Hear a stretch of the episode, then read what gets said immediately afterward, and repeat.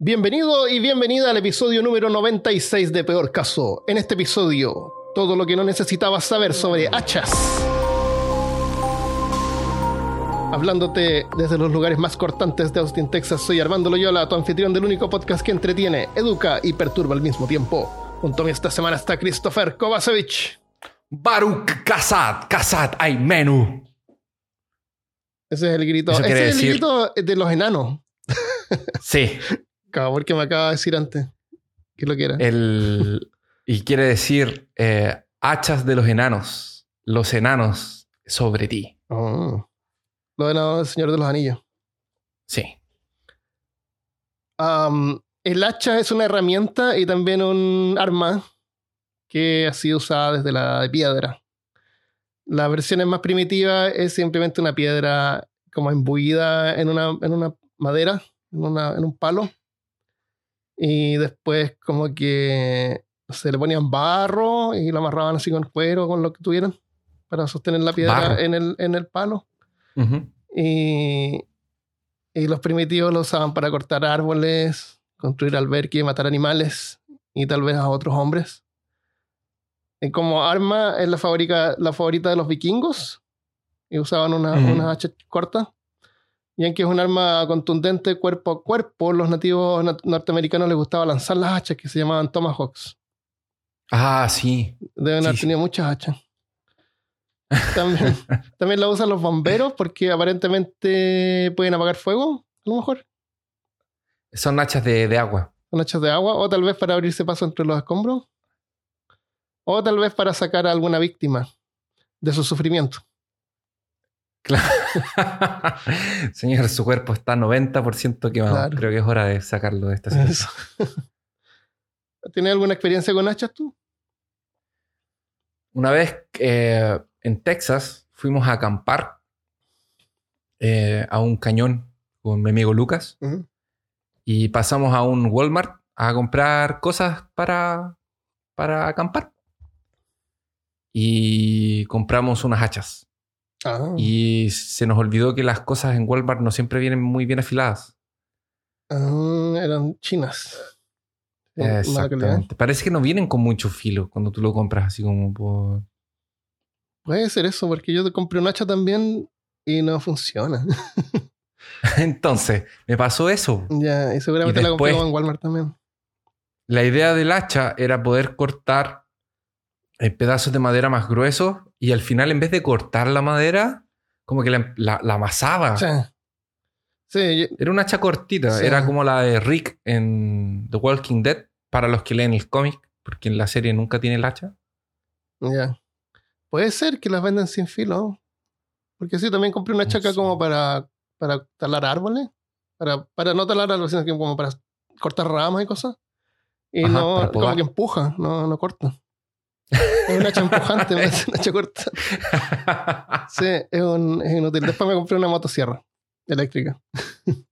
Una, una Ah, sierra eléctrica. Una motosierra. de verdad. Una sierra, es que tengo unos sistemas de. para el- unas baterías que se ponen en un taladro y, y tengo también una cosa que corta maleza, que te usa la misma batería. Ah, y el soplador también usa la misma batería. Y encontré una, una, una sierra cortita que usa la misma batería. Ah, excelente. Así que eso Y ahí puedes podar tu- Y viene con filo. Sí, y no, no se suda. Esa, y, y la otra experiencia que tuve con hachas fue una vez que em, fui a una de estas ferias medievales ¿Mm? y había un hacha de Gimli andando por ahí. Y era una réplica, una réplica bien bonita. Parecía de esas réplicas hechas en España que hacen. Ah, los españoles Y tienen buen acero. muy- Acero toledano. Sí. dicen. Y, y- hay una feria en, en España que venden réplicas de armas del Señor de los Anillos y me parece que la persona lo había traído de allá. Oh. Y era muy, era pesada, sí, era bien bonita. Era bien, bien bonita. Qué bueno. Bueno, la palabra hacha se escribe con H porque si no sería acá. ¡Achá! Hacha. Con un grito de Skyrim. Hacha. El origen de la palabra en español podría tener un origen. Podría tener origen de, la, de una herramienta llamada fasculum o fáscula, que es más parecida a un asa. Ajá. La versión plural fases es el símbolo que llevaban los guardias de los magistrados romanos, que ya parece que lo habíamos hablado, que era un hacha con el mango envuelto en varios palos o varas largas de madera, que, que se convertía como una especie de báculo, con un hacha al medio. Y eso se llamaban fases, que es también el símbolo, de ahí viene la palabra fascista, el símbolo del fascismo, Ah, donde las varas que envuelven el hacha simbolizan la unión de la población y cosas, y el poder, no sé. La evolución de fonética de facha podría haber dado origen a la palabra español hacha, facha, hacha. ¿Tiene sentido? Pero no está súper claro, pero tiene sentido. Suena facha, hacha. Cuando describías el hacha primitiva me da la sensación de que era más un martillo que un Sí, hacha. ¿no es cierto? Es que el- había unas piedras que las afilaban. Y esas piedras que las Ah, afilaban, eh, supongo que es la diferencia entre hacha y martillo. El- la primera especie de humano en usar herramientas fue el Homo habilis, que evolucionó hace 2,8 millones de años atrás. Entonces, eh, de repente cuando uno piensa así, ¿cómo a alguien se le ocurrió poner una piedra en una madera así la primera vez? Bueno, tuvieron dos millones de años para que alguien se le ocurriera, así que no es como ahora que hay que inventar cosas nuevas todos los años, si no te quedas atrás. Eh, a lo mejor alguien pescó una piedra y vio que era mejor pegar con una piedra que con tu mano, Sí. y a lo mejor después, no sé, a lo mejor había algo muy alto, un mono estaba muy alto en el árbol y no le podía pegar con la piedra, así que puso la piedra en un palo, como para extenderlo. Para tener más Sí, alcance. claro. A lo mejor otra persona lo vio y le copió, no sé. En la, em, los homínidos de esa época todavía, esos, esos homos habilis que usaban hachas, que usaban herramientas, todavía no usaban ropa. Eh, y todavía tenían pelo, o sea, parecían monos. Eran simios todavía. Hay animales que usan herramientas. Eh, hay, hay unos monos que son así vivos que ponen así un palito en un hoyo y dejan que se junten los bichos en el palito, después lo sacan y se lo comen. ¿Lo has visto eso? Ah, sí. Parece que los chupan así como para que se peguen y sacan Sí. así y después. lo- Eso es como usar una herramienta. El, no sé, por las águilas, hay varios pájaros así como que tiran, tiran eh, cocos o, o frutas así como del cielo sobre piedras para que se rompan. ¿Has visto eso también? Como un bombardero de. Claro, un pájaro bombardero. Pero, pero buscan si saben de tirarle en una piedra para que se rompa. Bueno, eso no es. bueno usar la piedra como una herramienta. O sea, hay Ajá. animales que usan herramientas. Pero los humanos como que las fueron eh, eh, al siguiente nivel. Los, la ropa apareció recién hace como 170 mil años. Si comparas esta época, así, Eh. dos- 2,8 millones de años desde que aparecieron los primeros hombres inteligentes. Pasaron más de dos, de, dos, de dos millones de años para que empezaran a usar ropa. ¿Qué ocurrió cuando empezaron a moverse a, climas más fríos? Entonces, tiene sentido también que antes no se movieron. Después, cuando empezaron a, a- Sí. a lo mejor el clima empezó a cambiar. Empezaron a usar automóviles con combustión. Empezaron a echar a perder botellas de plástico, las tiraban al agua. Claro. Entonces ahí tuvieron que empezar a, a moverse y a usar ropa. Ah, los restos del hacha más antigua fue encontrado en Australia y los fragmentos tienen 50.000 años. Vi el fragmento, no se ve como hacha, pero dicen que es un hacha. Creo que yo también vi esa noticia. eh, y estaba pensando. ¿Que ¿A quién se le habrá ocurrido ponerse una piel encima? Alguien que tenía frío a lo mejor pescó la, la piel del... Pero- ah, porque es- las pieles las tiraban Eh, antes, pues. Me imagino. Sí. Pero no creo que se le hayan comido los animales con... En una de esas empezaban a usar las pieles para dormir y después como que la cargaban. Eh. Porque no sé cuándo empezaron a, a cocinar. Eso también es importante saber. Eh, el tomahawks de los indios, este. Que los, que los tiran, son como hachas que tiran. Hachas arrojadizas. Eh. Cuando tú hablas de, de Tomahawk y, y hachas arrojadizas, me acuerdo de un... Porque toda la información que yo tengo de hachas, y ya e- es bueno que lo aclare desde el principio, es todo basado en videojuegos y cultura Ah, ya. popular. Entonces no voy a hablar nada, nada basado en historia ni nada. Excepto cuando tal vez si hablamos de el hacha de guerra. Pero bueno. Y hay un juego que es súper antiguo, que es de. Es un de plataforma. Que tú tirabas hachitas. ¿Ya? Y era una música así como. Como media rápida. Y ibas andando, corriendo. ¿Y se cae, y Tirabas como en un arco? Caían- Eh, ajá. Sí, parece que me acuerdo. Era un, era un cavernícola. Ah, sí. Sí, me acuerdo Era un cavernícola que tiraba hachas de piedra. Sí. Y era un cavernícola que andaba en skate. Sí. ¿Cómo se llamaba ese juego? Era clásico, ¿no? ¿Eso estaba en los videos o era de como de Atari? Era de video también. Era de video. Mm. Era de, de video, queremos decir, de arcade. De arcade, de- sí. De... Ah, sí, me acuerdo. Todos los juegos que se tiran hachas, eh, las hachas se tiran y aparecen como que mágicamente tienes hachas infinitas. Ajá. Todos los juegos tiras hachas infinitas, pero si tú eres un nativo americano que tiene un hacha o dos hachas, no sé cuántas hachas puedes andar trayendo. No, yo creo que son unas 10. seguro como para... Claro, a menos que lleves unas 10. Sí, collar yo de creo que es una, una. Sí, así como una en cada pierna, una en cada brazo. mejor la tiraban cuando se estaba escapándose el enemigo, como dando un golpe Tal de vez. Después la recuperaban. Otzi no andaba con un hacha también. Sí, Otzi tenía un hacha. Otzi tenía un hacha. toda gastada. Que la había usado Ah. demasiado. O las flechas, las flechas estaban bien gastadas. Porque también las reusaban todo. Era lo que tenían. Las tienen que rehusar. Sí, tienen las como- recuperaban y las usaban de nuevo. Pero si no le chuntaban al blanco y caían en una piedra, a lo mejor se quedaban así como más romas. El Tomahawks es un hacha de una mano que hace un dado de 6 daño cortante. Es el arma preferida de los nativos americanos y luego por colonos europeos. La parte metálica proviene originalmente de un hacha que usaba la Marina Real. Los, los guardias ingleses llegaban ¿Ya? con hachas de hachas cortas. Ajá. Eh, y llegó a manos de los nativos a través de intercambios que hacían. Hacían así trueques por comida y provisiones. El- los nativos ya tenían hachas de antes, pero versiones más primitivas, porque estaban como en la edad de piedra acá en América. Que era una piedra amarrada a un mango de madera.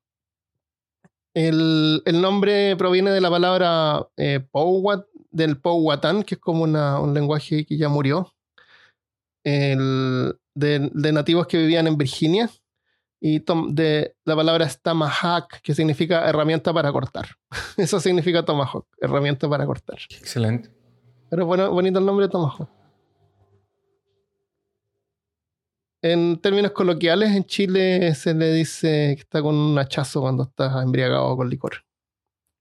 Ah, cuando. No, esa, esa es la, la caña, la resaca. La resaca, pero también está con el hachazo. Eso. Y en, ah, en Australia es el nombre coloquial para vagina. El hachazo. Axe. Porque es como un hachazo, así como una. Como que te un hachazo. el- esta, es la, esta es la versión. Australiana. No. Claro. Sí. Eh, y esa es toda la información que tengo así como histórica. No sé, ¿quieres tú hablar de hachas de guerra? De ahí tengo crímenes cometidos con hacha.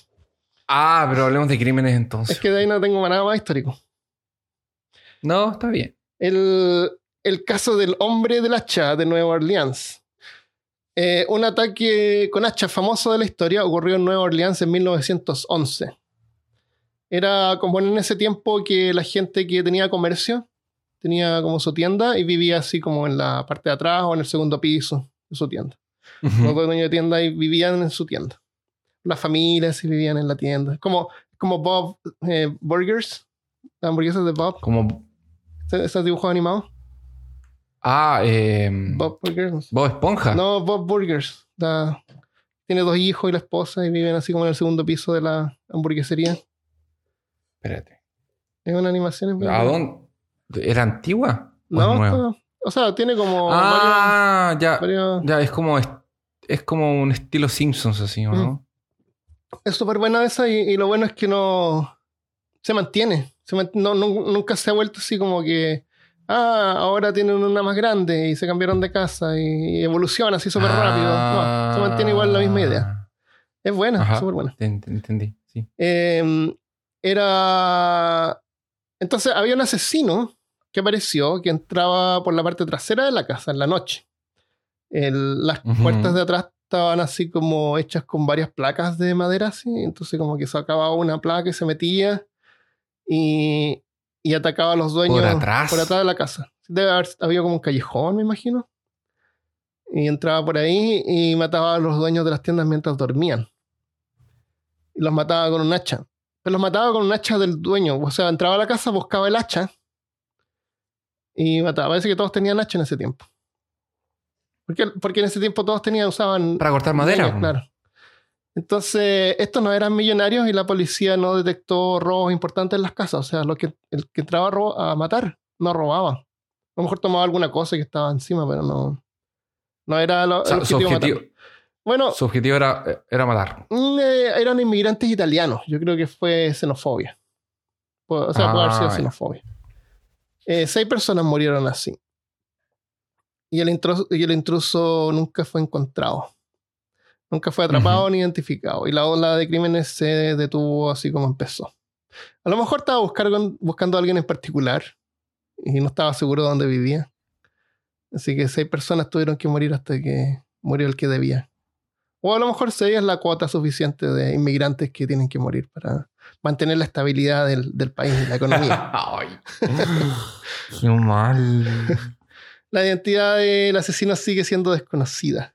El 13 de marzo de 1919, o sea, eh, ocho años después, apareció publicada una carta en el diario, en el periódico, Mm. que supuestamente provenía del hombre del hacha. La carta decía que volvería a matar después de la medianoche de la noche del 19 de marzo, o sea, como una semana después, pero que perdonaría a los ocupantes de cualquier lugar donde se estuviera tocando, donde estuviera tocando una banda de jazz. Le gustaba el jazz. Ah. Esa noche todos los salones de baile de Nueva Orleans estaban llenos y las bandas profesionales y aficionados tocaron jazz en fiestas de cientos de casas alrededor de la ciudad. Y no hubo asesinatos esa noche. Todas partes tocando jazz. Eh, otro incidente histórico ocurrió en el en el límite entre Corea del Norte y el Sur. En la zona desmilita- desmilitarizada hay puestos de vigilancia a cada lado con guardias las 24 horas. Y hay como el medio así una zona de nadie. ¿sí? Una zona como un espacio. ahí. Bueno, Sí. empezó a crecer un arbolito ahí. Que estaba empezando a bloquear la, la vista. En, el- en la primavera, como no se veía, no se veía mucho. Le bloqueaba la vista a un puesto de las Naciones Unidas. Así que se designó una comisión para ir a, a podarlo. Se designó Se de- una claro, se comisión. designó. para- Las mira la y los, aliados designaron una comisión. Se acordó de ir a, no a cortarlo, era a, ir a podarlo nomás. Sí. Eh, era, era como una cosa así, yo creo como que hacen siempre. El 18 de agosto de 1976, un grupo de cinco miembros del Cuerpo de Servicios de Corea, escoltados por un equipo de seguridad de las Naciones Unidas, compuesta por el capitán Arthur Bonifaz y su homólogo del ejército de Corea del Sur, capitán Kim, líder del pelotón eh, del pelotón actual en el área, primer teniente Mark Barrett, con ocho miembros del personal, tanto estadounidenses como surcoreanos, entraron en tierra de nadie para cortar el árbol, para podar el árbol. Ah. Los dos capitanes entraron sin armas en el. sin, sin pistolas, sí. Sin, Ah, me- era, era- Claro. iban solo a podar un árbol. claro, y seguramente por protocolo no pueden entrar con armas. Ya que los miembros del área de seguridad conjunta, que se llama esa parte, se limitaban a solo cinco oficiales armados y 30 alistados armados a la vez. O sea, llevaban, llevaban con personal así de guardias de las Naciones Unidas. El- pero en, el, en un camión que llevaban, un camión mediano, venían los trabajadores surcoreanos que tenían hachas para podar el, el árbol. Cuando comenzaron a podar el árbol, aparecieron unos 15 soldados norcoreanos, comandados por el teniente mayor Pak Chul o teniente Bulldog, que le, que le decían por un historial de enfrentamiento. O sea, de ver si alguien viene perro. Es porque estaba en la frontera Sí, también. estaba al frente. Entonces llegaron, ya apareció un grupo con el teniente mayor Pak Chul que era norcoreano. Ya llegaron, Ajá. llegaron por el sur los, los aliados a cortar poder el árbol y apareció el teniente el Chul con un grupito de 15 soldados norcoreanos Ah. y se quedaron, Todos armados, me imagino. puede ser, y se quedaron mirando. Se, se acercaron así como que se quedaron así como mirando. Por 15 minutos. Donde los aliados se Ah. bajaban y empezaron a como, poder el árbol. De repente el teniente Bulldog les dijo que pararan. y le dijo que ese árbol no podía ser cortado porque el mismo Kim Sum II lo había plantado personalmente y estaba creciendo bajo su supervisión. A lo mejor 15 minutos pensando así, chuta, ¿cómo nos podemos cagar a esto? Estos aliados. claro, ¿qué, qué, qué puedo decirles para empezar? claro. Así que, como esto ya había sido acordado, acordado por los aliados, eh, y aprobado por las Naciones Unidas, el, el capitán Bonifaz, así como que no, no le hizo caso y le dio la espalda. Y le ordenó que continuaran con la poda. Los, norcoreanos se quedaron hablando así, y el, y el Bulldog, mandó a un, tipo corriendo. Salió, se fue hacia atrás, y en pocos minutos apareció un camión de la Guardia Norcoreana que cruzó un puente que se llama Puente Sin Retorno. Y aproximadamente 20 guardias norcoreanos más se bajaron con palancas y palos. Eh, volvió a exigir que se detuviera la poda. Ah, vamos a hacer, vamos, vamos a tratar un poco de ser, Claro. de ser más, eh, ¿cómo se dice en, en español, Armando? Political, Político. Eh, polite, Ah, claro. polite, Darle una oportunidad. como, claro, más educado, vamos, a- vamos por la, vamos, Pero solamente 30, Vamos a- 30 más. claro. Bonifaz de nuevo le dio la espalda, así como que no le hizo caso. Ah, y trajo más 20. Claro, tra- tra- traía 30. Eh, Trajo otro camión con gente. Pac se quitó el reloj. Sacó el reloj. Sacó un pañuelo. Envolvió el reloj cuidadosamente. Se lo puso en el bolsillo. Y después gritó: Ah, pelea. ¡Maten a los bastardos! En coreano. De haber sonado mucho más gracioso. Claro, Los mucho más agresivo. los trabajadores que estaban cortando el árbol salieron corriendo. Porque se, se, se abalanzaron así como 50 soldados norcoreanos. Oh. Y los que. Son como 30, de hecho. Claro. Y, y los que llevaban palos y palancas, eh, botaron las palancas y agarraron las hachas que habían botado los, los- los que estaban podando. ¿Por qué? Y atacaron a los soldados estadounidenses. Hirieron a uno, hirieron a, a todos, todos, todos sufrieron heridas menos uno. Pero no importa eso. No importa el que se salvó. Para la historia. Mientras que Bonifaz fue derribado por Pac y luego golpeado hasta la muerte por al menos cinco norcoreanos. Barrett, Barrett era, era otro que iba con él. Saltó sobre una pared baja. Aquí hay que imaginárselo porque no encontré. Hay un video, de hecho había, había alguien que estaba filmando, pero se ve así como la revuelta y se ven gente corriendo. Eh, saltó sobre una pared baja que conducía a una depresión de unos 4 metros de profundidad. O sea, trató de escaparse. La depresión no era visible desde la carretera, donde, está, donde se escaparon así como al lado sur, por la densa hierba y los árboles que estaban podándolo. Debe haber sido como primavera. La, la pelea duró eh, como 20 30 segundos antes de que las fuerzas de las Naciones Unidas lograran dispersar a los guardias norcoreanos y colo- colocar el cuerpo de Bonifaz en la camioneta pero no había señales de Barrett. Desde la distancia, las fuerzas de las Naciones Unidas observaban un comportamiento raro en los guardias norcoreanos.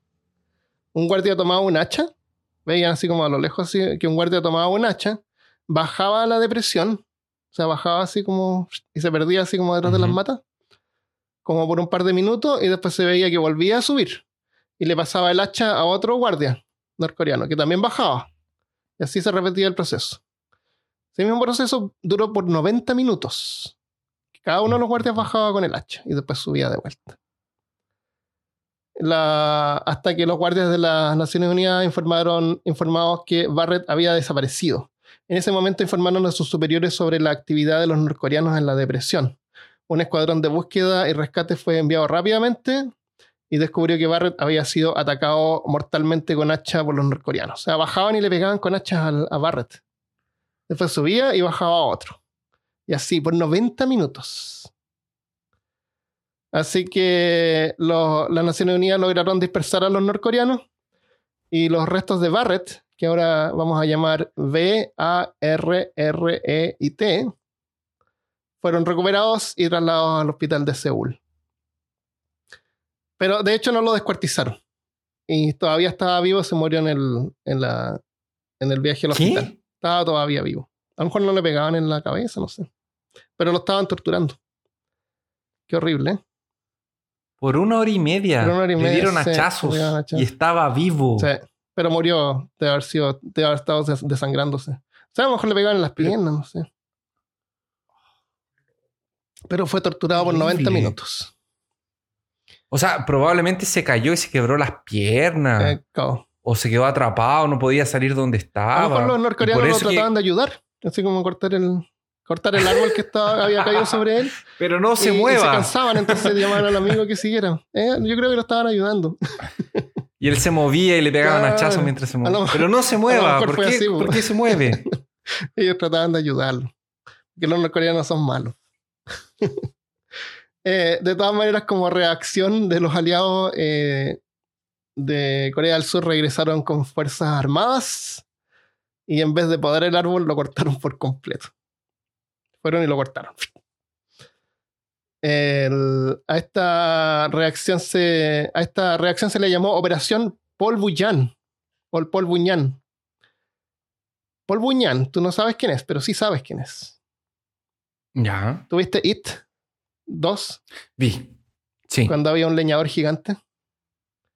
Y ataca al niño, un- una estatua, Sí. una estatua gigante, ese es Paul Buñán. Ujú. Y, y no sé si lo vi- recuerdas haberlo visto como en Canadá, así como hay estatuas de un, de un leñador gigante, una estatua grande así de un leñador. Siempre estaba con barba y con, con, ese- con esa camisa así roja, y a veces tiene como un hacha en el, en el hombro. Ah, de- de- está ahí como una parodia de los Simpsons sí, está en todas ¿no? partes porque es parte de la cultura canadiense. Y siempre está como en una tienda, tienen así como un Paul Buñán.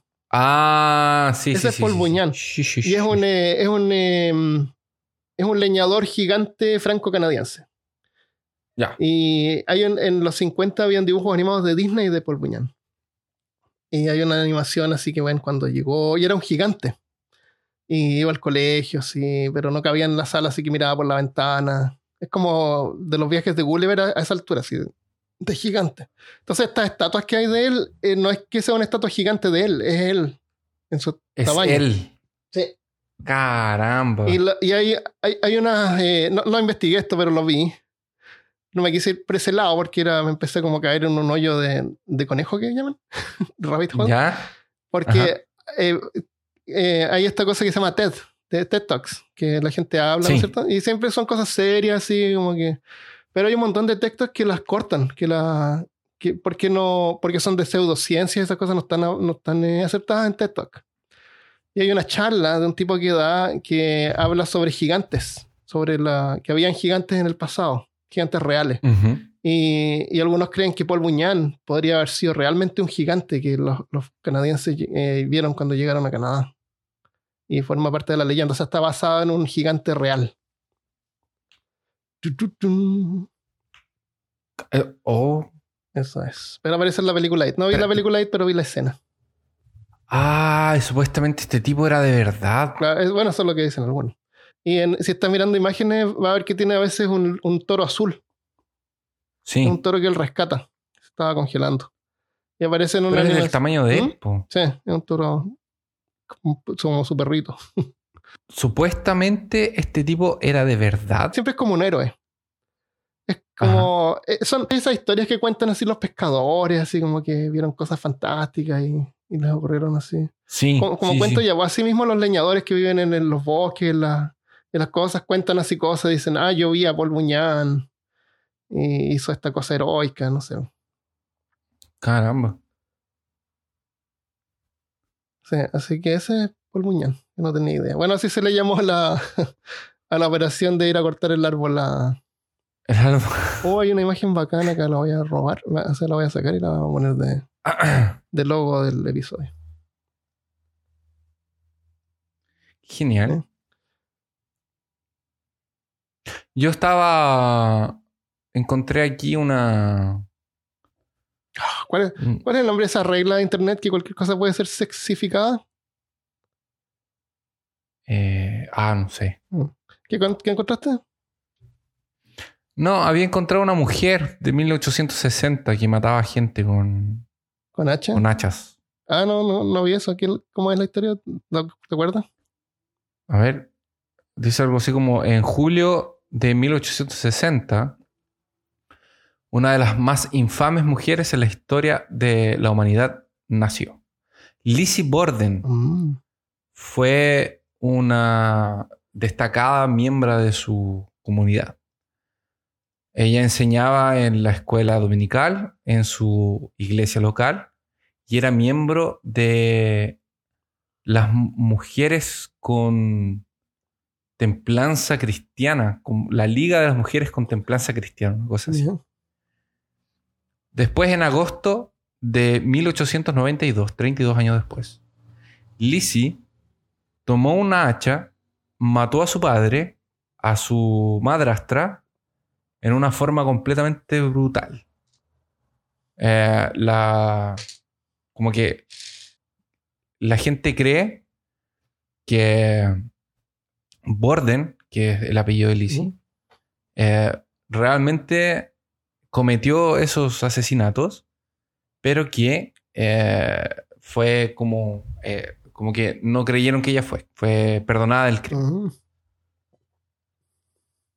No podía una mujer ser capaz de matar. Ajá. Y es como como que eh, tal vez la poseyó el demonio. Puede ser, no es su culpa. Tomó un hacha. No fue él el que mató, fue el hacha. Fue el hacha, exactamente. Bueno. Tengo otro caso. Es como el, otro que usa hachas de una forma magistral es Jack Torrance, que es el de Here Comes Johnny. Ese, ese es clásico y es súper importante y es súper eh, interesante porque Jack Nicholson era bombero. Ah, ¿en serio? rompía la puerta como en dos, dos golpes, así que lo tenía que estar cambiando. Ah. sí, la rompía muy rápido. Traigan la otra vuelta. Sí, tenían un grupo ahí. Y hay un video de Jack Nicholson. Eh, porque viste que estaba sudando así todo cansado. Así que está como trotando todo el rato y, y, manteniendo así como la energía mientras están cambiando, preparando la escena. Para que cuando vaya a romper la cosa está como todo sudando y cansado. Eh, Era como la, octava puerta, que quebraba. Qué loco. Tienen que haber puesto una puerta más dura para que le durara más. Esta es la historia de un arquitecto norteamericano que se llamaba Frank Lloyd Wright. Nació en Wisconsin en 1867 Diseñó más de mil estructuras y más de 500 fueron fabricadas. Su estilo era armonía de la humanidad con el medio ambiente que llamaba arquitectura orgánica. Son estas casas medio eh, modernas que tienen así como caídas de agua, un montón de plantas y cosas. En 1903, mientras estaba trabajando en una casa, un tipo le encargó que hiciera, que, que diseñara su casa. Lo contrató. Y Frank Lloyd se enamoró de la esposa del dueño de la casa. O sea, tú, llamas a esta persona para que vaya a, construir tu casa ah. y te quita a la Sinara. ¿Qué te parece? Pero, ah, maravilla. Maravilloso. Se llamaba Marta, pero le llamaban Mama. Anduvieron juntos por varios años mientras Lloyd también estaba casado. el, amor no tiene fronteras. Pero claro que no. Eh, finalmente el esposo de Mama decidió darle el divorcio, pero la esposa de Lloyd no. Así que se escaparon a Europa. Se fueron de vacaciones a Europa por un tiempo. Luego regresaron. Eh, Lloyd construyó un estudio conocido como Taliesin. Es como una casa estudio, como una, como una mansión. Ah, no, es, una, es una casa muy grande. Sí, está a otro nivel. Eso. Es súper linda y, pienso que estuvo, está construida como en el en 1800, mil, principios de 1900. Se ve súper moderna. Mm. Sí. Eh, su esposa le concedió el divorcio y vivieron felices en la casa estudio junto con mamá. Como viste, es una casa grandota, eh, de haber tenido varias piezas y había harta gente que parece que vivía ahí. A lo mejor como una especie de. De, hotel, hostel. De hotel, o a lo mejor como para hacer clases, para aprender arquitectura, así como una, escuela. No sé. Uno de los empleados, que se llama Julián Carlton, que era un tipo originario de Barbados, que había contratado hace pocas semanas, comenzó a reclamar que no le pagaban bien. O sea, uno de los empleados empezó a reclamar que no le estaban pagando bien. Un día, el empleado, Julián, invirtió querosén bajo la puerta mientras varias personas estaban cenando. Prendió fuego desde el otro lado de la puerta, o sea, la puerta cerrada, tú tiras querosén por debajo, prendes el fuego y se, enciende atrás. Y la gente a medida que iba saliendo, escapando por la puerta, cerró todas las, las otras puertas que habían Y la gente salía por esa puerta y Julián los atacaba con un hacha. A medida que iban saliendo. Mató a siete personas, incluyendo a mamá y sus dos hijos. Lloyd no estaba presente esa noche. O sea, como los esperaba Claro, atrás de una lo, puerta. lo preparó así para matarlo. Luego Julian se encargó de decapitar todos los cuerpos. Y finalmente consumió una dosis de ácido muriático para intentar suicidarse. Pero habían algunos sobrevivientes que lo lincharon ahí mismo y evitaron que se tomara eso y terminó en prisión. Murió de hambre siete semanas después. Eh, a pesar de que tenía atención médica, parece que no quería comer. Mm, Y no lo pudieron obligar, se suicidó. Ah, estaba determinado Sí, a suicidarse. Qué horrible. Sea, ah, no me pagan bien, voy a matarlos a todos y después me mato yo. ¿Cuál es la lógica? Claro, es una, es, es una buena solución. Buena solución, pues, sí, pues. Ahí sí- así le van a pagar bien. trabajo- buscar otro trabajo a veces, A veces es mejor, sí. eh, a veces eh, da mucho trabajo. Más encima que el- Cambiarse de trabajo. Sí, pues, y no, ni siquiera mató a su patrón, mató a, un montón de gente. No, porque la venganza hay que ir consumiéndola. A, a lo mejor llegó así y vio, chuta, no está, pero ya, ya compré el queroseno y lo tengo acá, o sea, y tengo acá el, el ácido Ya. muriático. Sí. Complicado. Claro, ya mejor lo hacemos ahora nomás, no importa.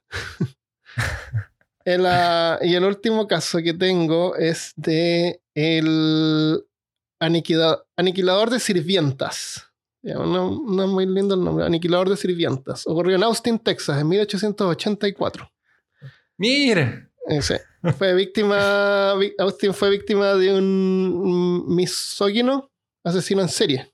Misógino, así como misogonista que mataba mujeres conocido como el aniquilador de sirvientas. El asesino que nunca fue descubierto también. ¿Qué matar con hachas, Christopher? Sí, parece que las hachas Sí, no eh, te dan cover, Claro. cover de más tres. En el plazo de un año mató a ocho mujeres con hacha. El asesino entraba por las ventanas. Muchas veces tomaba a las mujeres por la fuerza y las sacaba fuera de la residencia a algún callejón entre los arbustos donde las violaba y luego las asesinaba con un hacha. Acá, en cada caso, dejaba el arma en el lugar del crimen. O sea, de haber comprado varias hachas. Eh, o ya tenía muchas hachas, no sé. A lo mejor las hachas eran baratas en ese tiempo. En una de esas, él coleccionaba hachas. Podrían haber preguntado en las tiendas donde vendían hachas, así que nada, ha comprado hachas más de lo normal. Claro, ocho hachas. Claro, ocho hachas. Eh, algunos periódicos sugirieron que se usara un nuevo método llamado huellas digitales o huellas dactilares. Ojo. Pero era algo demasiado moderno en ese tiempo y la policía no lo usaba. No, no creían en eso, tecnología futurista. No. no lo usaban en parte de la investigación. En una ocasión el asalto fue interrumpido y varios testigos vieron al asesino. Y aún así no lograron atraparlo. Alcanzó a pegarle a una mujer en la cabeza que no murió, pero quedó con pedazos de hueso en- de, de la fractura en el cráneo, en el, en el cerebro. Oh. Cuando la mujer empezó a gritar, el dueño de casa apareció y persiguió al asesino, incluso con perros por el vecindario, y no lograron atraparlo. Aunque generalmente asesinaba a mujeres que trabajaban en las casas, las dos últimas víctimas fueron mujeres de sociedad. Ahí fue cuando la policía empezó a investigar. Ah, claro. El, asesino nunca fue encontrado y los crímenes dejaron de ocurrir en Austin. Pero hay un sospechoso, un cocinero de Malasia que se llamaba a sí mismo Maurice. Había trabajado en un barco y alguien que trabajaba con él, que fue entrevistado por la policía, dice que el cocinero le había contado que, entre comillas, había sido robado por una mujer de mal carácter y que a menos que encontrara a la mujer y recuperara su dinero, asesinaría y mutilaría a todas las mujeres de Whitechapel que conociera. Whitechapel es un lugar en Londres, de donde el Maurice supuestamente provenía. En 1885 trabajó en Pearl House, que es un pequeño hotel en Austin, Texas, que todavía existe. Y resulta que este cocinero, en enero de 1886, nunca más regresó a trabajar. Justo pocos días después del último que había ocurrido, el último asesinato. Algunos creen que el cocinero pudo haber regresado a Whitechapel, en Londres, donde pocos años después, en 1888, ocurrieron una serie de misteriosos asesinatos atribuidos al asesino que tampoco fue capturado o identificado, pero es llamado Jack the Ripper. Jack Oh. el Destripador. Hay algunos creen que fue, era Jack el Destripador. Que estuvo acá en América, Ah. tal vez. En, esa, esas son las historias de, de crímenes con hacha. Es súper antiguo. O sea, no es como antiguo, pero. Estaba escuchando un podcast de asesinos Ujú. seriales. Es, eh, y, y había uno que no lo podían pillar tan bien. Ujú. Pero a veces son unas cosas como tan estúpidas porque, bueno, mirando de la- desde la perspectiva de hoy en día, sabiendo que era él y todo, pero en un, un- hab- había un asesino que eh, disparaba con una calibre 44, creo, una cosa Ujú. así. Era el asesino de la, de la 44. Ya. Y en, una, en uno de los crímenes que, que cometió, mató una pareja y cuando se estaba yendo se encontró con un testigo. Ya. Y le dijo así como, buenos días. Y el testigo le dijo así como, buenos días. Y se subió al auto y se fue. Ya. Pero. Y el. Y el testigo vio los cuerpos en el Ah, suelo. Vio los cuerpos Y después. no lo, relacion- no lo relacionaron a él como el Ah. asesino. Lo relacionaron como otro testigo.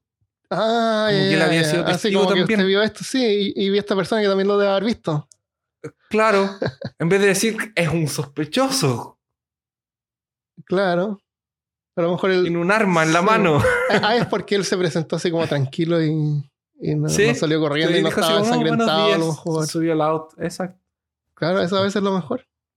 Y una, eh, hay que actuar así como frío, tranquilo, así como que no pertenece. De repente te, te da pasos. Yo cuando era chico, una vez fuimos a la, al aeropuerto, no, con un amigo fumábamos y nos gustaba fumar eh, cigarros así como importados, así como que, y mi amigo coleccionaba las cajetillas. Ujú. Y, y yo sabía que en el área en el- cuando uno entraba al aeropuerto, están esas tiendas después que uno pasa así como están las puertas de abordaje. Y esas tiendas Sí. libres de impuestos podían tener eh, cigarrillos importados que no vendían en Chile. Sí. Así que fuimos al aeropuerto un día a tratar de ir a, a comprar esos cigarrillos. Pero resulta que para pasar esa área hay que pasar como tarjeta de embarque. No se puede pasar si tú no tienes Exacto. Claro, pero en ese tiempo, en, ese, en esos años, el, el aeropuerto de Santiago era chiquito. Y me acuerdo que había que caminar al avión. O sea, si tú entrabas a, a las pistas de aterrizaje, tú podías entrar desde las pistas de aterrizaje a esa zona. Ah. Así que nos pusimos. ¿En serio? Sí, así que nos pusimos a mirar. ¿Y cómo? ¿Mm? ¿Y entraste a la pista de aterrizaje? Sí. ¿En serio? Eh, pusimos a mirar y vimos que había una puerta, así que la gente, los perso- el personal entraba y salía y estaba como hacia las puertas, a las pistas de aterrizaje, o sea, la parte de atrás, o sea, o de adelante. Así que le dije a mi amigo, ya pasemos a actuar con naturalidad. así que eh, no, nos quedamos así un rato y después cuando pasó a pasar una persona nos pusimos como atrás de él y nos sujetó la puerta. Damos gracias. y entramos así. ¿En serio? Y entramos y cuando estábamos adentro nos agarró un guardia y nos llevaron a una pieza a interrogarnos. y no nos creían lo estúpido que, la estupidez que estábamos haciendo ahí. Pensaron que éramos terroristas o algo. No nos podían creer la verdad porque la verdad era muy estúpida. Que nosotros queríamos comprar cigarrillos. Qué estúpido. Cigarrillo importado Cigarrillo y, importado. y alguien les abrió la puerta. Sí, que no abrió la- o sea, claro, entró con su tarjeta o algo y o apretó un código y como nosotros estamos atrás y estamos con naturalidad, eh, pensó que mm, también estábamos entrando. ¿Y también trabajaban ahí? entonces, eh, no sostuvo, no, sostuvo la puerta abierta. Qué loco. Y nos estuvieron ahí un rato y al final eran un par de pendejos estúpidos y nos dejaron ir. ¿Y pudieron comprar No. cigarros? y seguramente Ah, tampoco no te vendían cigarros importados porque venden lo mismo pero sin impuestos nomás. No, si venden importados Ah, vendían, también. ya. Pero no, no. hay, no- marca, hay marcas que no llegan acá. Hay marcas que no llegan al país que puedes comprar solamente. no logramos comprar. Ah, qué, Pero- qué- qué horrible. Pero el poder de actuar con naturalidad. Debe, debe haber un atributo de, de rol de eso, ¿no? Claro, que de eso. Está bien. Mm. En la cultura popular está The Shining, como decíamos, con Jack Nicholson, que era bombero. Sí. Y eh, method actor, actor parece actor metodista, que se llama, cuando así como que se meten en el papel. Está este video que es bien gracioso porque se preparaba para la escena. De una película de Mike Myers que se llama eh, Así que me casé con una asesina de hacha. Axe Murder. Ah, está considerada una buena película de él. Parece que es como antes de haber hecho esto del Austin Power. Ya.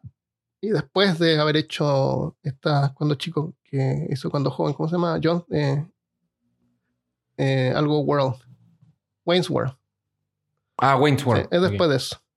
Eh, ah, él, es, él, es, gracioso, tiene esa personalidad, la misma personalidad que aparece en Austin Power. Y hace el papel de su padre en esta película. O sea, el, el, padre de él es el mismo maquillado, como su padre. Así como estas películas que hace. Que hace el mismo con millones de personas. Empezó y parece con hacer esas mismas cosas. Y, y habla, y es una familia así como de, de Londres, de, de, Inglaterra, así como de. El Fat Bastard, que salía en Austin Power. eh, y habla así con ese acento de, de esa región de. ¿Cómo se llama? Irlandés. La familia uh -huh. irlandesa entonces habla así como Fat Bastard. Se puede ver el mismo acento ahí. No me gustó mucho la película, pero al final resulta que siempre sospechaba si la, la, la esposa con la que se había casado o la, o la novia era una asesina. Un y lo iba a matar. sí. Y pasaban cosas así como que le daba la idea de que sí era. Y después no, era como confuso. Pero al final me, me, decepcionó un poco que la pelea, hubo una pelea con, con hacha, pero fue muy corta. Oh. Sí. Y es una comedia, así que no hay sangre ni nada. No es como American Psycho. American Psycho también es buena. American Psycho es súper buena esa película y no hay ninguna escena donde tú veas el hacha cortar carne. No, eh, sale como después de que mató a alguien. No se ve ah, matando sí. a nadie. Se implica que mató a alguien, pero no. Al estilo pero Hitchcock. La, la, mejor escena, o sea, no es la mejor escena. Pero una de las escenas más icónicas es él así como con, sonriendo con el hacha. Okay. Es buena esa película.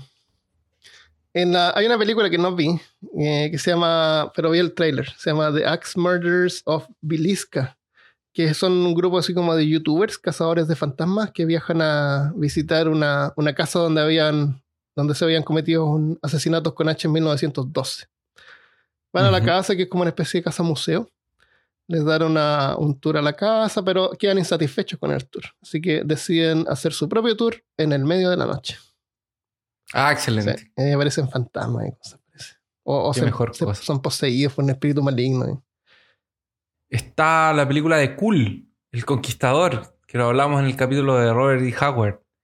Una historia de, de Robert Howard, que es un antecesor de, de, Conan. Y él tiene este dicho que dice: eh, eh, by, eh, con, con esta hacha gobierno. Ah, cool. ¿No es el que tenía así como esa estrella como ninja con. Ese es Krull. No, no, no, él tiene una hacha. Mira, búscalo ahí. Es, es, es K-U-L-L. Ah, cool es un Conan, pero no es Conan. Sí, es, es como un. Es, como es una, un bárbaro. Es, otro personaje. Ah. Claro. Se supone que es más antiguo y de hecho hay una película también. Ah. Y, y él dice así cosas como, como esa. Ya, ya, no ya. sé. Ah. De hecho, en la película sale el tipo que era. Es, es Kevin Sorbo, creo que es el nombre de él.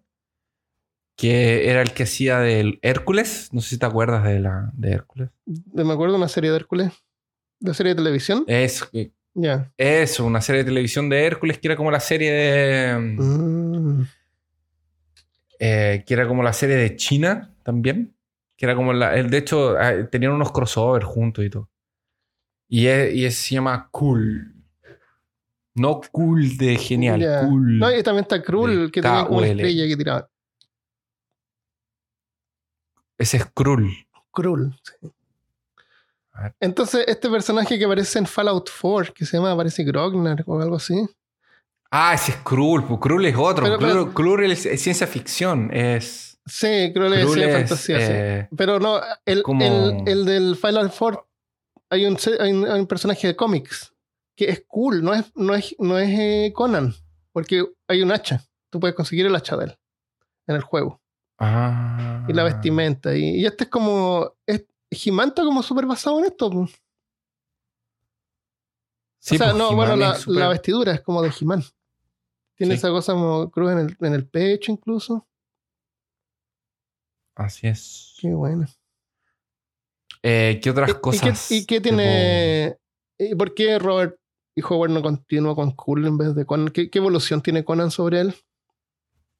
Eh, lo que yo entiendo es que él escribió una primera historia que fue rechazada.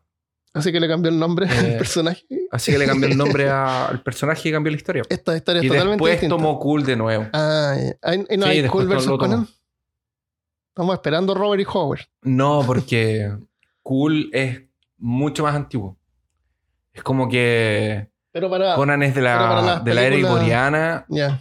Pero para las películas cualquier Y- cosa es posible, para los libros. Ah, no, claro. Puede como usar un Avengers. talismán o algo. Avengers de, de, de- de Conan. Ah, puede pelear con el espíritu de Cool. Eh, a- algunas hachas, por ejemplo, que son hachas de como de míticas. Está el hacha que es del rey eslávico de- del, del trueno y el rayo, que es, que es el hacha de Perún. También está el hacha de Ep- Epaestus, que es, que es un hacha con el que abren por la mitad la cabeza de Zeus Oh, de- ah, para liberar a. Atena. Sí. Sí, parece que en una de las versiones matan a Zeus. Pero después revive, tú sabes cómo Ah, es. sí, se cura. Los dioses griegos nunca una cosa Claro. muy. que como una línea canónica. ¿Para sí. rescatar a quién? una- ¿Atenas? A Atena. Que estaba en su cerebro, en su cráneo. No, no, no. Estaba capturado. Ah, ya, ya, ya. Solamente le parten la cabeza. Para liberarla y salió así por el, por el No, por de, de hacha. claro. no, era para, para dejarnos ay, ay. Ah, a lo mejor se regenera así como Deadpool. Puede ser. Puede sale Zeus con una manito chica, una cabeza chica, como en Hombre de, en Hombre de Negro. Mientras Claro. estaba curando. En la mitología maya también hay un, un hacha, que es el, el hacha de, de rayos. Mm. Lightning Axe, que es de la deidad de Chak, que es con lo que le pega a las nubes y hace los, los, los truenos y todo eso. Ay, qué buena. Chiva también tiene un hacha. Ah, ese que tiene Eh, varios brazos. Exacto, uno de los brazos tiene un hacha. Eh, en, en la cultura popular también encontramos algunas hachas. Por ejemplo, está el hacha negra. Este. Hay un mundo. Hay, hay, hay, hay un juego de, de, de rol y hay unos cómics que son de Mouse Guard, que es la guardia de ¿Los eh, ratones, Ujú. una cosa así. Que es del creador eh, David Peterson. David Peterson. En Mouse Guard, tú eres, o, o los personajes, el mundo es de, de unos ratones, pero es que no son ratones, e- es, otro tipo de... Es, es- es- es otra... Son estos ratoncitos que tienen como las orejas redonditas. Mickey Mouse. No son ratones, son más chiquititos que ratones. Ah, mice. Son mouse. Mouse, ya. Ratas, ratitas. No son, no, no son ratitas porque no son de No esas. son guarenes. son, son mice. Puta, busqué mouse, traducción y me salió un mouse de. De los nazis. Ya, ya, son ratoncitos, Eh, chicos. Como Te, hamsters. te- te puedo mandar una. Sí, estoy, estoy Mira, mirando acá. Sí, mouse guard. Sí, ¿estás estoy viendo y son, eh, son ratoncitos chiquitos porque sale, hay una que están así como arriba de la, de la cabeza de un zorro y como que caben en el hocico. así. Es. Súper chico. Pero son. Entonces, la guardia es como los más valientes y son los, los que salen de, de las ciudades. Los que llevan cargas porque el mundo es súper peligroso. Sí, Cada cosa, cualquier cosa te puede comer. sí, se miden así como Entonces, 3 centímetros. Y, y naturalmente ellos son, eh, son muy cobardes. Naturalmente Mm. ellos tienen mucho miedo. Porque los que tienen miedo sobreviven Entonces, y tienen hijos. claro, y viven en... Entonces existen ciudades y hay otros lugares que no, no tienen ciudades. Ya. Eh, o sea, y hay caminos y ciudades. Esto, esto es muy medieval. Mm. Tienen espadas, arcos y todo. Entonces la guardia son los que cuidan, son los que luchan, son los que... Y todo es una amenaza así gigante. Entonces, por ejemplo, viene un- una serpiente y tienen que salir 30 guardianes a luchar con la serpiente y a un veces, monstruo gigante y a, para ella. y a veces mueren 10 Ajá. y solo le consiguieron herir un, un ojo Ah. y hicieron que huyera. A veces llegan estos pájaros que son depredadores naturales de ellos Y es así, es, es terrible, es, es- es increíble, a mí me gusta mucho, yo lo recomiendo. Se llama Mouseward, búsquenlo, eh, léalo, denle una oportunidad. Pero dentro de esta mitología gigante que es Mouseward, porque ellos se esconden en el invierno, entonces de repente esperan a que venga la primavera y salen. Ajá. Es muy, muy genial. Eh, y en Mouseward existe un, un personaje que tiene un hacha negra. Quien usa la, el hacha negra es como el, el guardia más poderoso. Ya. Ah, como el Conan de- del ya. Mouseward. ¿Le asignan la hacha negra? Le asignan el hacha negra. Y él se transforma en el Black Axe. Ah.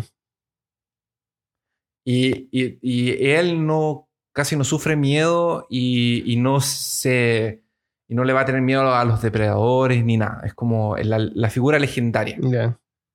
Y él tiene un hacha negra. ¿Y la hacha negra no tiene ningún poder especial? No, Ah, es solo es una hacha negra. negra. Sí. Que absorbe Está- toda la luz. Magia porque absorbe toda la luz. Claro. Oye, hay, ¿Te acuerdas hay que un montón de esto. Hay un montón De libros, hay un montón de, diferentes No, cosas. sí, es gigante. Sí. Mouseward Winter, Mouseward no sé qué cosa. Hay- El Return hay un del mundo. Honor.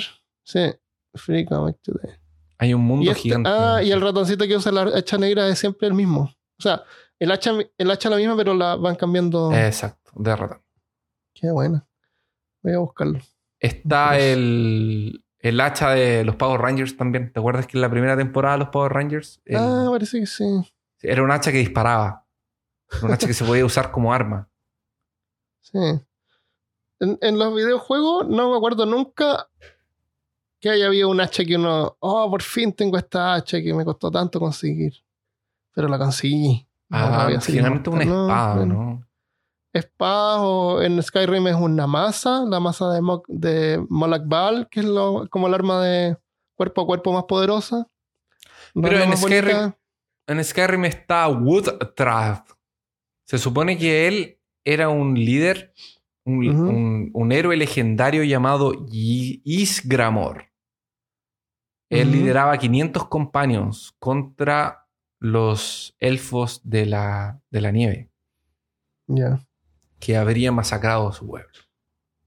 Y es una campaña que está en el mundo de Tamriel. Sí. Ah, qué buena. O sea, a lo mejor sí, Está cuando en termina de Skyrim. acompañar, de repente te dan armas. Y yo las pongo en las murallas, pero. Generalmente no son muy buenas, pero esta pega 28 sale. Lo cual Es es, es bastante. como harto por ar- arma, sí. Y vale 2000. Ah, a lo mejor la vendí porque era cara. ¡Armando! Ah. Era una hacha legendaria, nunca más la vas a encontrar. Yo cuando jugaba cuerpo a cuerpo siempre me acuerdo que usaba la, la masa de Malakbal, pero pegaba harto, pero también tenía un poder, pero no me acuerdo qué es lo que tenía. Pero era por lo que hacía. Era bueno. Entendí. Ta- y se supone que hay una arma que es el Gorehowl, que es de World of Warcraft también, que es un hacha. Ah, no me acuerdo. Ah, el Gorehowl es una hacha de dos manos que es de la familia de los orcos de Hellscream. Hellscream. Y también se va pasando de generación en generación. Es como el líder. Eso. Ya. Está el Leviatán, que es el hacha de, de Kratos en God of War, en el último que salió de 2018. Cuando, le va, cuando va a luchar contra los, contra los eh, dioses nórdicos. Cuando ese Ah. que pelea con su hijo. Ese, ahí, que el hijo dispara flechitas y él anda con un hacha. Ya. ¿Tú lo jugaste? Y- no, no lo jugué, es de ah, de, PlayStation PS de 4. PlayStation 4. Sí. Estamos haciendo una vaquita para que compremos PlayStation 4. Si alguien nos Pero quiere donar el, el, otro fin, el otro fin de año va a salir la 5. Por eso es el buen momento para comprar el 4. ¿Tú crees? Porque bueno, ¿Por sale qué? la 5 y todos los juegos valen 60 dólares. Pero si compras la 4, ahora todos los juegos valen así como 10 dólares. Eh, exactamente. Por eso que yo todavía juego PlayStation 3. Sí, yo tengo la 3. Estaba esperando y sí, los juegos son tan caros. Tan caros 60 dólares. No, es que son ¿Por los un juego? lanzamientos 60 dólares. Yo aquí Sí, compro po. por 10 dólares. Menos. Después de un tiempo 12 bajan. dólares. Sí. Ah, en, en Buffy también había un hacha que era. Eh, que se llamaba el Scythe. No me acuerdo haberla visto en la serie, pero debe haber sido un hacha así como importante. Ya. Tampoco vi la serie. En 40.000, Warhammer 40.000, existe eh, dos hachas legendarias que pertenecen a un, a un marín espacial, que eh, son dos hachas sierras, que usa una en cada mano, que se llaman los Gore Child, Mm. que eran, el War- eran de un primarca, que un primarca fueron uno de los primeros hijos del emperador, que eran como más puros, donde clonaron a los eh, marines espaciales. Que era el primarca Arngron, que era de la legión de los World Eaters, que fue entre. desapareció entre el año 30.000, más o menos por ahí. ¿Y esas hachas se pueden usar en el juego o son solo Sí, parte del- tiene del lore? modelo y todo. Pero es un Ah, modelo puede- especial que lo usa. Ah, Es un personaje especial que usa esas hachas. Las dos armas fueron creadas usando materiales como adamantium para crear las unbreakable, a las indestructibles y inque- inquebrantables. Adamantium eh, es la de las garras de. De, es el esqueleto de. Pero Adamantium es un material inventado. Sí. Pero también aparecen. O sea, originalmente es de, War- de Warhammer 40.000 entonces. No, no. Es de. Es Yo de creo que. X-Men es más antiguo. Ah, Marvel debe ser más antiguo. Sí. Ahora, el. lo- y lo- como es una. Porque no es un hacha normal, pues es un hacha sierra. Si tú sabes que en Warhammer Mm. 40.000 es todo sierra, pues espada sierra, Sí, cuchilla no sierra, con un hacha. arma sierra. Sierra, Y, sierra. Y los dientes son de dragones de Mika. Está el hacha de oro de Golden Axe, de Golden Axe del juego. ah, de- el juego de. Sí. de sí. Que es esa llama como el hacha Axe. definitiva. No me acuerdo haber conseguido el hacha al final, pero a lo mejor uno la consigue al final del juego y ahí se termina. No, nunca la, la prueba. Es como el Master Sword de, de, de Zelda. La Master Sword es el, el Golden Axe. Del Golden Axe. Pero tú usas la Master Sword en el juego. En Golden Axe, eh, que es una plataforma nomás, vas pegando hacia adelante. Y a lo mejor al final del juego te dan la Golden Axe. Ah, la, la hacha de oro. No sé, no sé. Los poderes de la, de la hacha de oro son hacer a su portador invencible y que no su- y- y, invencible de no recibir daño y mucho más poderoso. Ah, Ah, a lo mejor porque juego esos juegos son de esos que se dan vueltas. Es- No, no, no, era un arcade. El Golden Axe era un arcade. Pero Todo estaba para tiene comienzo, y fin. para Es- Genesis. Lo jugaba en Genesis con un amigo y es bacán porque se puede jugar de a cuatro. Sí, Bueno, en Genesis podía jugar de a dos. pero en los arcades podía cuatro. Ahora, De a cuatro, sí. le permite que el, que el, que el usuario eh, ha- haga que objetos inanimados vuelvan, tengan vida. Como Mm. armaduras y trajes y cosas así. Dice que fue forjada desde el alma de un dios. Mm. Genial. En el, en el juego Minecraft, tú ha- haces tus armas para cortar árboles y cosas. Sí, y sí, sí, sí, sí. Al principio le pegas un árbol y te bota madera y tú puedes hacer un hacha de madera. Le pegas un con arco con los puños. hacha- Claro, con los No puños. más y al principio aparte con los puños, saca un arma de madera. Después con el arma de madera puedes romper piedra. Entonces ha hecho una hacha de piedra. Sí. Con la piedra puedes romper bloques con, con ah, iron, con acero. Y haces hacha de acero. Y de ahí, pues, el hacha de acero rompe bloques de oro. Tú puedes hacer una hacha de oro o un arma de oro, pero el oro es súper blando, se desgasta súper rápido. No Sí. es más poderoso. Un, un hacha de oro no sería algo bueno porque el, el oro es tan blando como el, Sí, es muy blando. como el plomo. Eh, No sé si tú has ido a pescar alguna vez que tiene esos pesos de plomo. Sí. Con la uña tú lo puedes hacer así. Sí, se amasan. Es súper es súper blando. El oro es igual. Por eso es que siempre lo mezclan con plata o con cobre. Por eso a veces los anillos son más plateados o más dorados. Dependiendo con qué lo mezclaron. Y el la última hacha que quería hablar es hacha en el Señor de los Anillos, porque de ahí viene más o menos eh, lo que conocemos como de Hacha de fantasía. portadores de hachas gigantes. Eh, los enanos siempre usaron hachas en el Señor de los Anillos. Y hay algunos que son como más conocidos, entre ellos incluso Azagal, que es el, un- uno de los, de los señores de, la- de los primeros enanos. Está Dain, pie de fierro, que fue uno de los reyes más importantes junto con Durin, Gimli, y hay uno que es un humano, que es el que tiene el, el hacha como más reconocida, que es el nombre del hacha es Da- Dram Borleg. Y eh, estaba en las manos de Tuor, con quien él derrotó no solo a uno, sino que a varios Balrogs. que Son estos demonios eh, que estaban a servicio de Morgoth. Ujú. Él es un héroe de la primera edad y mm, ¿Él, él era un humano líder de los enanos? no, era un humano solamente. Ah, Él vivió durante la primera edad, que es antes de... de uh, es uh, para atrás. Y su, y su hacha fue perdida cuando Númenor eh, se hundió. Ah, y el hacha nunca fue recuperada. Exacto. El símbolo de él es el gancito de los... eh, de- del pueblo de Imrahil, que es Dolamrod, si no me engaño, que queda cerca de, de Gondor. Ah, ya estoy viendo una imagen acá. Sale el hacha que tiene forma como de ganso y, la, y el filo es como la, el ala, así como abierta. Exacto. Es bien bonita. O sea, esto que le da paso como por alguna aventura que puedan hacer Sí. en el futuro. Entonces, eh, moraleja, si compras un hacha hay que sacarle filo. Claro, sería como la moraleja de nuestro... Claro.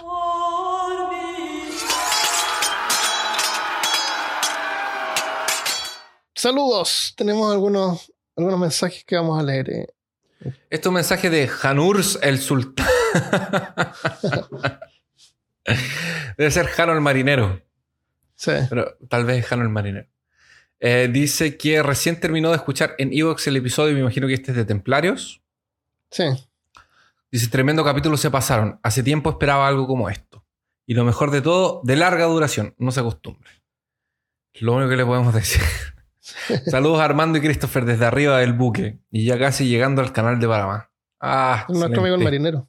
De haber llegado ya. Capitán, marinero. Seguro. Marinero capitán. Hay otro de Yesenia Alvarado también en YouTube. Dice: Recién descubrí el podcast. Está, está en- tan entretenido que ya llegué a los últimos dos capítulos. Los escucho mientras me desvelo haciendo la tarea. Me encanta su humor, aunque a veces me causa más gracia las risas que las bromas en sí.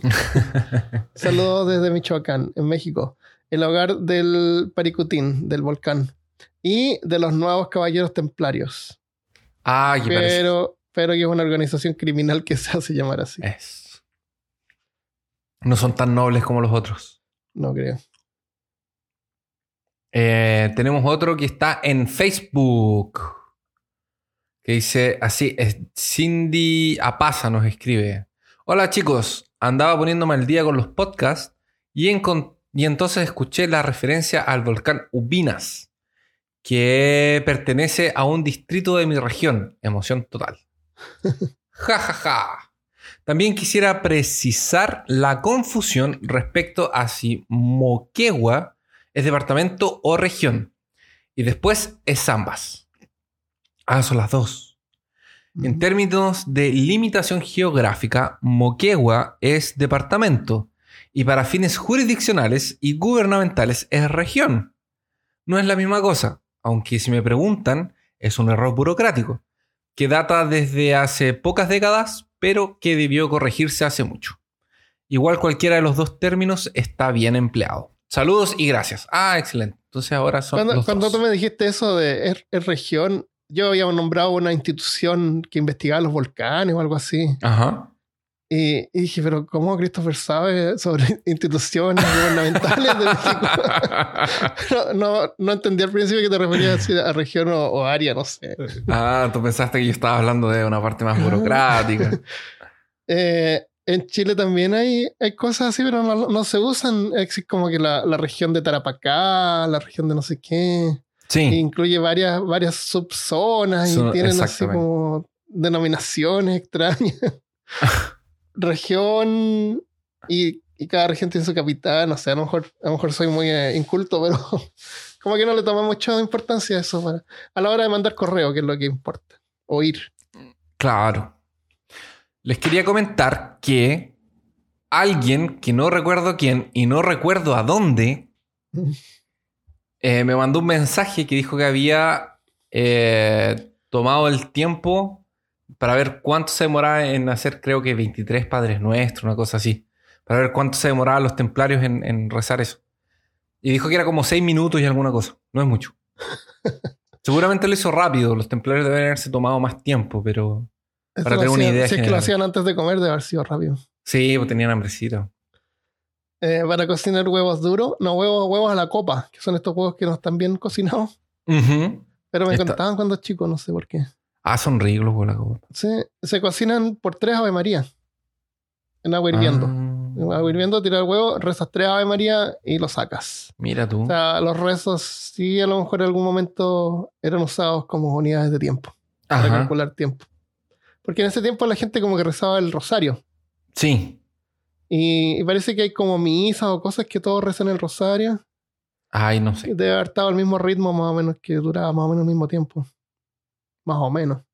No, yo Pero- si fuera, si fuera yo, yo querría apurarme. Para que me Pero mm, hay, hay una velocidad ya que como que no te puedes apurar más. Sí. Eh, Ahí ya no pero lo igual- estarías haciendo. Pero es una buena forma como de calcular el tiempo.